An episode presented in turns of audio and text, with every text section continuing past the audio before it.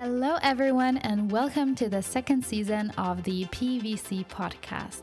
This is a podcast by the Private Equity and Venture Capital Club, hosted by students of the University of St. Gallen. The second season will consist of a comprehensive overview of different strategies within PE and VC. For each episode, we will meet with experts from different funds to discuss their respective approach to investing. A new episode will be published at the end of every month.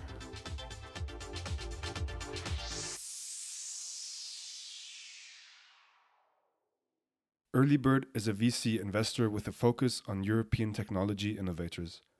Founded in 1997, Earlybird invests in all development and growth phases of tech companies.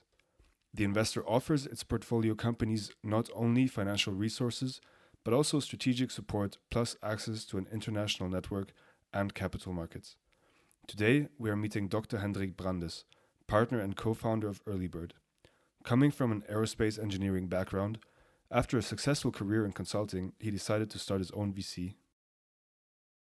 We are talking to Dr. Hendrik Brandes, co founder and partner at Earlybird. Thank you so much, Hendrik, for taking the time to talk to us.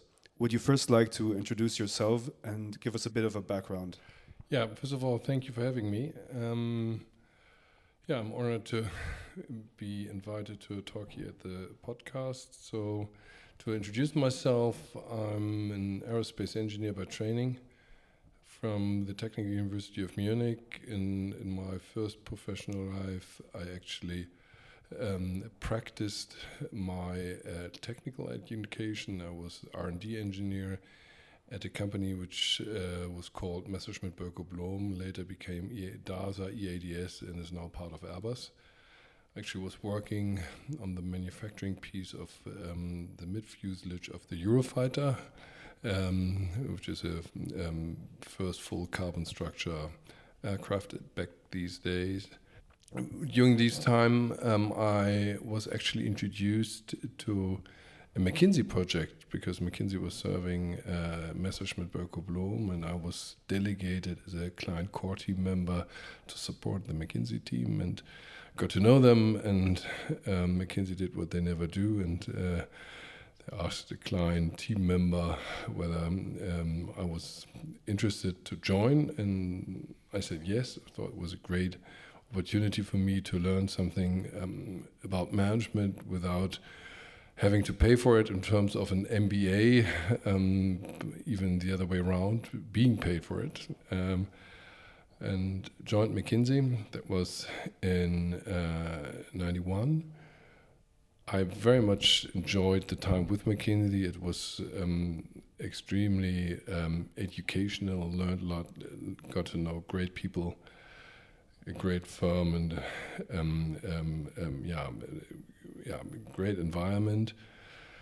However, I was always intrigued by working with smaller entities. So, first thing I did at McKinsey was um, uh, when I became engagement manager, try to initiate initiate projects with mid-sized companies. So, I initiated what we call mid-sized company initiative. Which uh, wasn't very, um, in, so projections were not good because people were saying fees are too high, it never worked works. Um, but uh, I was fortunate and it worked pretty well actually.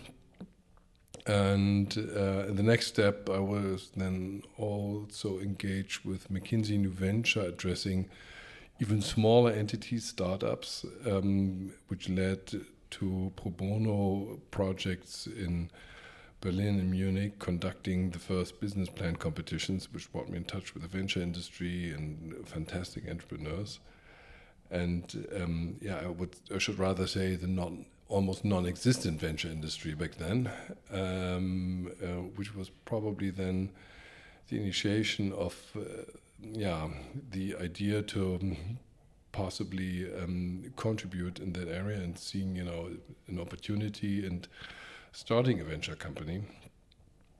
It was um, from the time it was a little bit awkward because I um, was elected to partner at McKinsey at 1996, um, uh, but already in the process of uh, thinking to become self-employed, and that actually then happened in '97, uh, mid of '97, and since then I'm with Earlybird, and this is now 24 years back. Okay, well, thanks a lot for the uh, introduction. Now, as co-founder and partner at a company like Earlybird, um, we would love to hear your perspective on the field of venture capital as such. Uh, could you maybe give us a brief overview of what venture capital investors do and where Earlybird is placed within the industry? Like, what makes Earlybird special? Sure. Um, we're running the risk that it's going to be a longer piece, but um, I try to cut myself short. First of all, um, um, you probably know what venture capital does. So we um, investing in young startups um, in a role of a minority shareholder and non-operational co-entrepreneur. This is at least how we understand ourselves, and we're trying um, to first uh, select the most promising startup entrepreneurs, and then doing everything we can in order to make these startup entrepreneurs as successful as possible. Yeah, that's what, what venture capital typically does. Um, we, as, as a, as, a, venture capital firm, are very much focused on early stage, as the name suggests, early bird. So we're making the difference in the very early stage of the development of a new startup. Uh, we are oriented um, on deep tech and tech oriented startups. We have um, a little bit less of an history in the area of direct to consumer plays. Um, so I think we are better and we have more expertise in the area of yeah, deep tech, enterprise productivity, um, um, fintechs, insurtechs, uh, also um, in the in the area of, of sustainability, etc. Um, more than the typical yeah B2C e-commerce plays. This so the way how we'd like to make the difference in the market is that it is our ambition to have the most comprehensive and earliest access to disruptive um, tech entrepreneurs or tech uh, entrepreneurial concepts in Europe. This um, is not so easy to achieve, to be honest, because um, um we, we, we're living in a phase where um, there is a certain democratization visible in tech entrepreneurship in that sense that um, the earlier phenomenon where we had a huge concentration on the most promising startups emerging out of the main tech hubs. Um, um, um the first place, obviously, in the US, uh, Silicon Valley, and a little bit the Boston area. In Europe, it was London, Paris, Berlin, Stockholm, um, to some extent, Munich. But um, if you have been in these hubs, you have probably caught some 80% of um, the entrepreneurial potential. That has changed quite a bit, and um, through also driven by COVID and the virtualization of um, teamwork and work as such, uh, innovation is actually increasingly coming from everywhere, uh, which makes um, the identification and uh, uh the access to these opportunities a little bit more challenging. And this is good and bad. Um, I actually think it's rather good because it enlarges, enlarges the pool and it uh, provides us with the opportunity to make it even more of a difference by um, coming up with superior structures and systems um, to get early access and to even better help um, young startup entrepreneurs to build um, something different and some, something which actually makes a difference. Okay, now what would interest you next is um, Earlybird is such a is a firm that is so uh, focused on tech companies. Do you actually use your knowledge from your background as an aerospace engineer in your day-to-day -day job? Um, that's a good question. I think um, the domain expertise of aerospace engineering I have I must admit, used only in one investment, uh, which we have done over 24 years, and that is the investment into Isar Aerospace. Isar Aerospace is a spin out of the Technical University of Munich um, and aspires to build um, what we call micro launcher, so an orbital rocket. Um, um they will probably, no, probably they will likely launch uh, first time next year, so it's pretty close to um, a very significant milestone. So this is something um, where I directly benefited from my former domain expertise, especially since rocket technology is even less rocket technology as one would think, because rocket technology hasn't changed so much in the last 80 years. Um, but um, for the other, and this is the vast majority of what we are doing, um, the other investments, my domain expertise in aerospace engineering is not so relevant, to be honest. Uh, but still, I believe that regardless whatever um, tech education you may have, it always helps because the way how you think about problems, how we structure problems, how you discuss problems, the analytical way which is necessary to survive in each and every tech arena, I think is always helpful. So this generic tech education, I think I did um, benefit from, but uh, the domain expertise I could only apply on one one individual investment so far.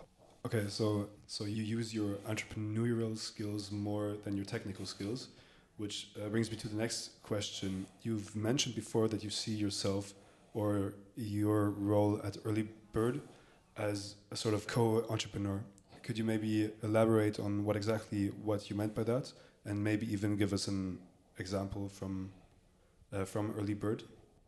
Yeah, um, this is actually a very important question, and I'm grateful that you're asking it because. Uh, I'd like to difference, uh, differentiate ourselves from uh, what a bank is. Um, so we are not we're not sitting on the other side of the table. Once we have taken the decision to support an, an, a startup team, uh, our ambition is to become a part of that team in a different role, though, because we are not on in, in a daily basis in uh, the startup office and doing uh, daily operational work but we're sitting on the same side of the table. We're winning together and we're losing together. So we um, um, aspire to become a yeah, non-operational entrepreneurial team member or a member of the entrepreneurial team.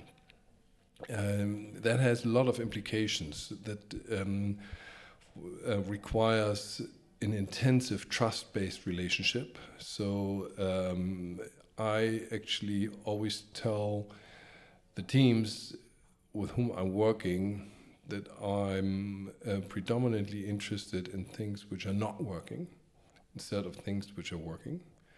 Um, because only if I know about things which are not working well, I can help. And this is my objective. I'd like to help. I'd like to make the um, startup better than it would be without Earlybird.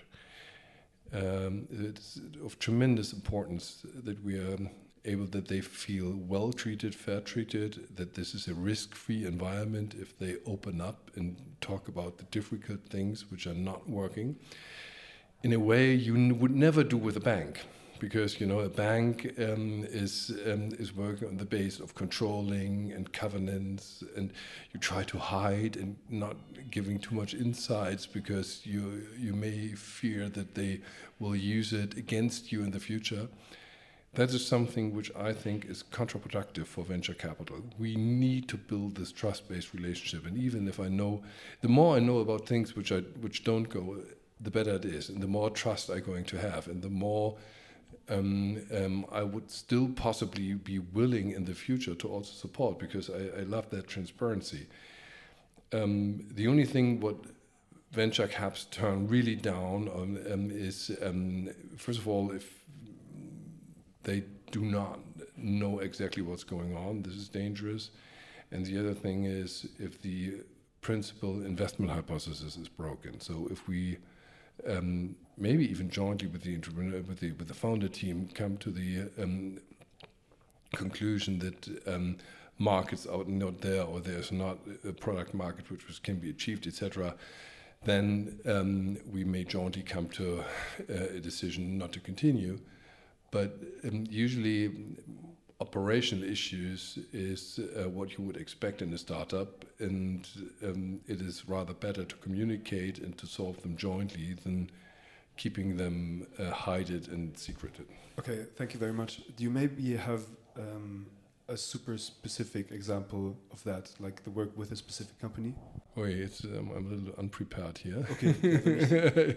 um, yeah, yeah, no, no, but um, um, I'm sure we'll we'll find something here, but I need to, to, to think about it. Um, you know, I would rather be trying to be a little bit more generic in this case and saying, you know, you can you can give your venture investor a call once you have achieved um, uh, or, or, conquered a, a, great new customer, or you can give him a call, um, him or her a call um, when um, you lost a deal. And I think the latter is much more important. And um, I would rather get that call over the night and said, oh, I'm, you know, I'm, I'm, I'm so frustrated, I'm destroyed, I'm, I don't know, we fought for this and we lost it. And um, I think then we can start to help. Yeah, we can sit together and say, okay, let's discuss uh, what has been the reason, uh, what can we do in order to do better next time. Um, I can also say, forget it. Yeah, sunk cost. Um, uh, uh, um, no means to, you know, to be um, um, frustrated and, uh, and, and, yeah, to, to, think too much about it. Just try. Let's try to learn and, and, and look forward, etc. So this is the way I'm, I'm I'm really trying to establish. I must admit, it's not working in 100% of the investments. Um, um, in, I would say in the vast majority, we do achieve this trust-based relationship, but unfortunately not at 100%. There are some teams who still looks us with, sus with suspicion and say, you know, um, uh, um, uh, um, what shall we tell them, what not? Um, would it may fire back uh, in the future? That's unfortunate, but as said, this is probably not. It's a minority. You've already mentioned uh, investing in one uni spin-off this is of course very interesting to us as students. I think um, every business student is considering somewhere in their head to found sooner or later. Um, so a thing or a project of Early Bird that interests us greatly is the Earlybird Uni X Fund. Could you maybe provide us with an outline of the investment strategy for this new vehicle? Sure. You know, the governing thought of UniX is that, um, according to our insights, there are an enormous amount of highly interesting and potentially venture relevant technologies developed at tech academia, academia throughout Europe, uh, which um, in its majority remain uncommercialized. So, our estimate is that 75% of the potentially venture relevant technologies uh, being developed um, in European tech academia never make it to a fundable deal, to incorporation and capital increase or seeking capital, which we think is is an enormous.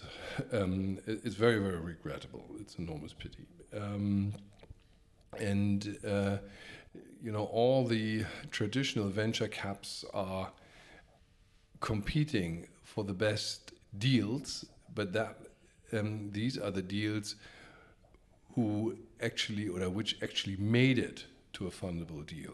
So in numbers, um, we think that there are around 45 to 55,000 technologies, potentially venture relevant technologies, which may become a deal uh, being developed every year throughout Europe. Out of these, um, 45 to 55,000 projects, we call them.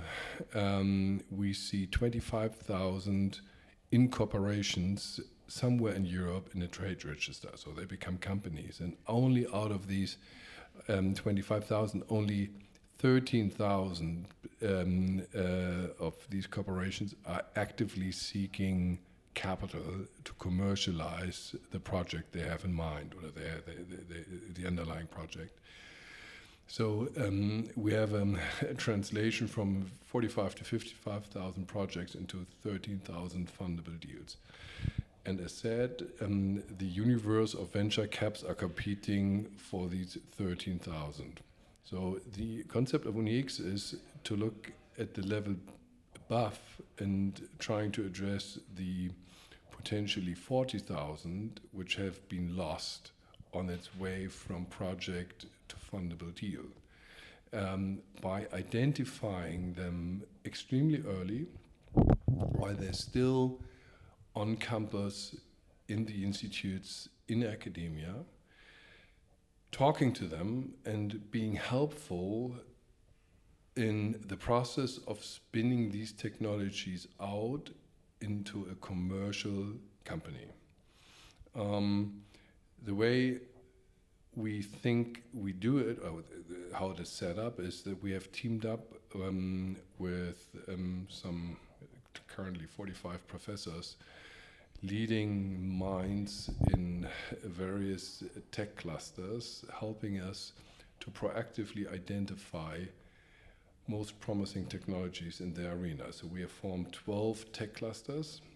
For each tech cluster, we have three to five um, professors, institute leaders, who are on a regular, a regular basis discussing what they're seeing in their domain of emerging technologies, and um, then pointing us um, to the most promising ones. And if and what we typically then do is we proactively reach out um, to the respective um, responsibles, um, be a professor, um, I don't know, institute leader, whatever, whoever it is, and say, we have heard about this, what you're doing there. We are interested.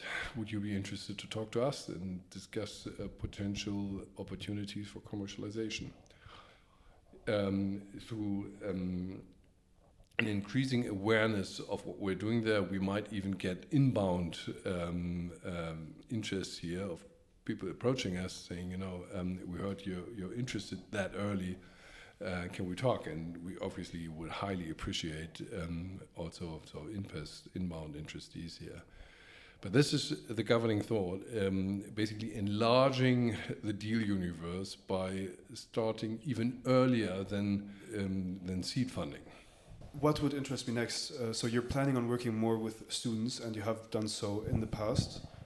How is it different to work with the students founder team than working with like established adults, professionals that have their own startup?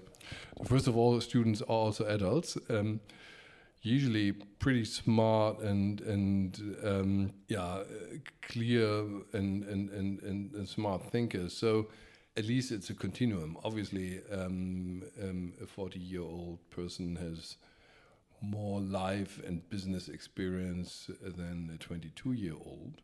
But this is good and bad. Yeah, um, um I would say um, sometimes energy level um, and also yeah the the creativity and uh, non-conformity of of yeah, younger students is also an enormous asset, uh, um, which we appreciate a lot. And uh, I think it is, you know, there's not not one is better than the other. Um, um, I think uh, the wisdom at the end of the day is to find teams with complementary skills uh, in order to maximize likelihood of success. So, um, and then sometimes I think it is easier to start with a very young team and recruit experience than the other way around. Um, because um, the willingness of very experienced people, once they have started, um, to give significantly younger teammates um, an, an, a sufficient say um, in the in the joint entrepreneurial team, I think, is relatively limited. So I would always rather start with a young team and trying to to, to pull experience um, into the um, into the initiative than the other way around. Do you maybe have a recent success story with one of these younger teams with a uni spin-off? There's a couple of them, but but the most um, significant. No, no, no, I should not say the most significant because that would probably set back others, which are equally good. As an example, I would take um, Aerospace in this case. I mean, um, if you look at the entrepreneurial team of, of Isar Aerospace, these are engineering master uh, team, um, postgrads who who have um, done joint initiatives um, uh, for the um, um, Elon Musk challenge in, in, in Silicon Valley. Um, did that a couple of times, I think twice, relatively successfully, and then decided, 27, 28 year old, to found a rocket company, yeah, to build a rocket which is flying into orbit and potentially to moon. I mean, um, that's pretty impressive, isn't it? Um, I think um, without a certain, I would say, even naivety and uh, yes, we can attitude, which you rather have uh, when you're pretty young. I think it wouldn't have happened. I think likelihood of um, um, a very mature, experienced aerospace engineering team founding new rocket uh, uh, company on a clean sheet without everything, I think is limited because they would say probably the odds that we're going to be successful um, are not so good because it takes so much money. And uh, are we going to find the investors? We, um, can we manage uh, uh, the technological hurdles, etc.? But this team of three young engineers um, in the later 20s uh, decided to do that. And um, believe it or not, um, I think this is by far the um, uh, most advanced and um, um, yeah, best yeah, performing European rocket company for now. if you take Arianespace for the time aside, which is funded publicly with billions, totally privately funded. They have collected some, I think, 180 million euros in the meantime. Um, in the meantime, they just turned 30. Um, and, um, and um, maybe at their, their 31st um, birthday, um, they, they will have the first launch. I mean, and that's going to be, I mean, it's the first rocket which will be um, manufactured, developed, and manufactured out of Germany since um, the Second World War. Um, and it's a, one of the very few rockets being uh, a pure European development since Second World War, and it is um, yeah a three-person uh, and 20 uh, university spin-out, pretty impressive. But this is just one ex example. I have more than that. It is. Um, I think this um, very ambitious, um, we conquer the world, we can do uh, attitude is, is, is a wonderful asset.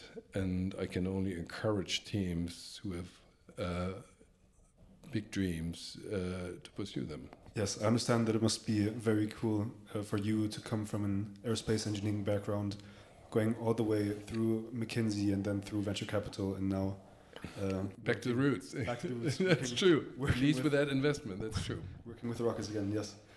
Um, thank you a lot for all the insights. Uh, we have the last question for you, which is, of course, the question for uh, internships and career opportunities. Uh, we are all business students. Um, a lot of us would like to work in venture capital sometime or in startups. Um, so, what are things that you look for when you're selecting interns or analysts or generally people to start in your firm? Uh, first of all, um, we have a pretty active intern program uh, because um, we prefer to recruit our analysts out of uh, former interns, um, and we think this is um, the best, uh, the, yeah, the best basis for both parties. Um, interns know what they would probably doing in joining a venture capital firm, and we would we do know uh, who's going to join and whether it's a fit or not.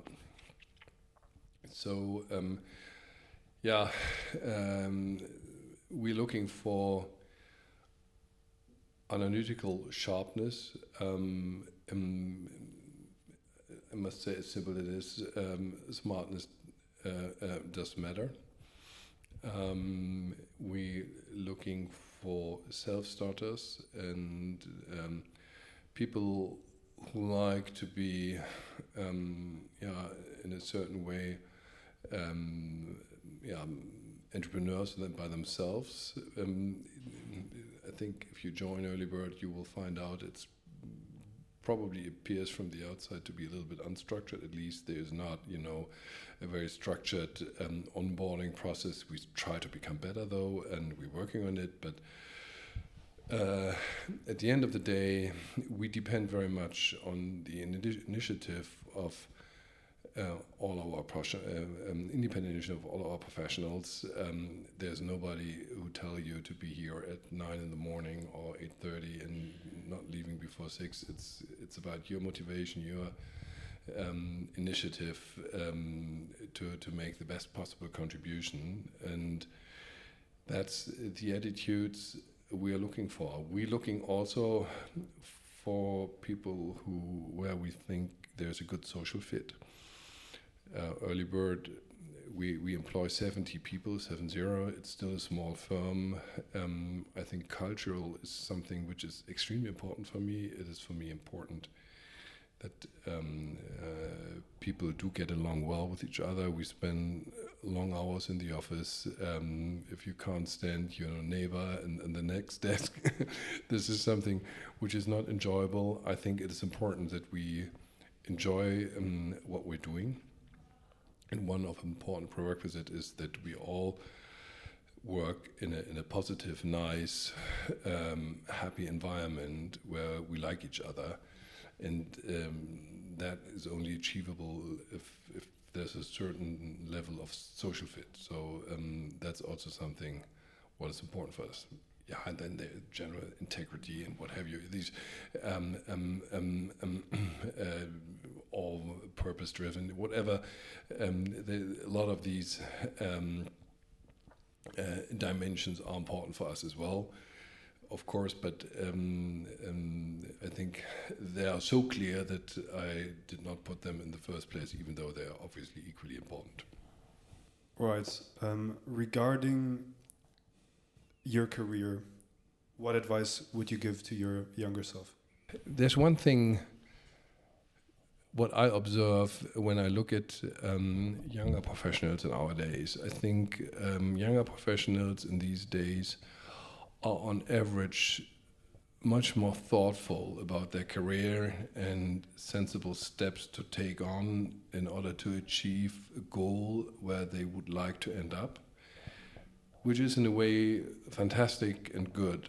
But it also um, contains a significant risk, and that is that you might do for too long things which are uh, strategically sensible, but something which you do not enjoy.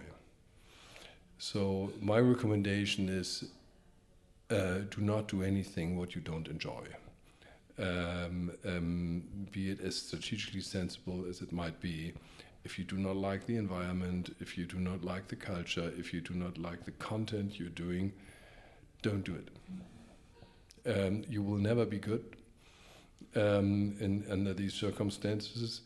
You will pay um, with time most valuable lifetime you have. It's invaluable. It doesn't come back. Uh, so I think um, that is always a mistake. Thank you very much for the insights.